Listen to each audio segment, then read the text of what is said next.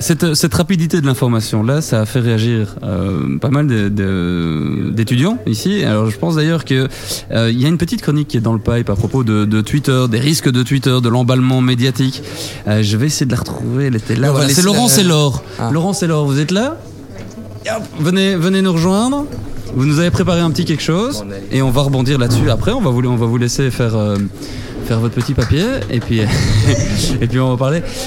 Pas de, pas de stress les filles, on y va gentiment et on va, et on va parler un petit peu après de... bah, Nous, on a fait ça sur une aire d'autoroute. Hein. Alors, voilà, euh, on peut faire ça dans un garage de gendarmerie. En attendant, je, me demande pourquoi on ne fait pas encore des émissions de télé euh, live. Là, on fait de la radio. C'est vraiment un média dépassé. euh. À quand l'image? Tout le monde veut voir euh, nos minois, nos faces, nos Mais sourires. il y a plein de photos, il y a plein de photos qui vont. euh, Chaque, chose, chaque chose en son temps, Denis, chaque chose en son temps. C'est la mode du vintage. Quand vous voyez les Instagram, etc., on aime bien le vintage. Le... Laure- Laurence, c'est à vous.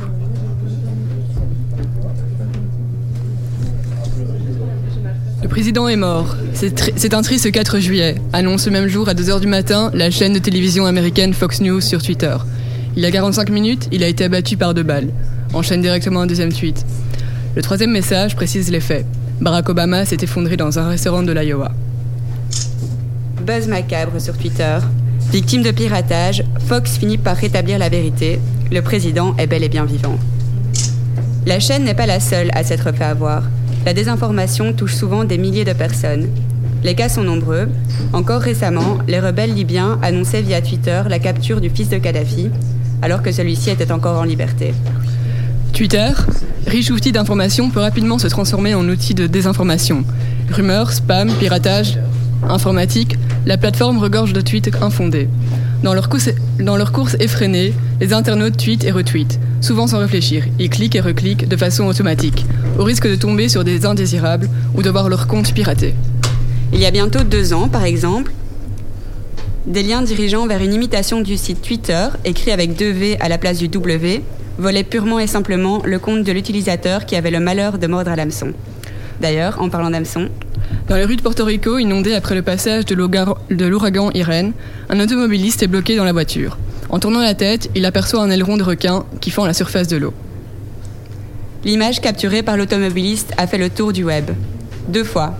La première fois parce que la situation était tout à fait insolite, voire inquiétante. La seconde parce qu'il n'y avait jamais eu de requin dans les eaux de, dans les eaux de Porto Rico. Il ne s'agissait que d'un montage très réussi. Une nouvelle fois, les internautes sont tombés dans le panneau. Pensant relayer une information inédite, ils n'ont fait que colporter des tweets erronés, voire mensongers. Avant de vous quitter, un dernier mensonge, à tweeter de toute urgence. Le roi Albert II vient d'abdiquer. Et, euh, et bah, petite sous-news aussi, c'est assez marrant, mais le, le compte d'Akima Darmouche, euh, c'est les présentatrices de RTL, s'est fait hacker il y a quelques minutes. J'ai reçu un DM fail qui m'enjoint euh, de me rendre très très vite sur un site parce qu'on utilise mon image et qu'elle se demande vraiment ce que c'est. Merci les filles, c'est gentil à vous d'être venues. Merci beaucoup.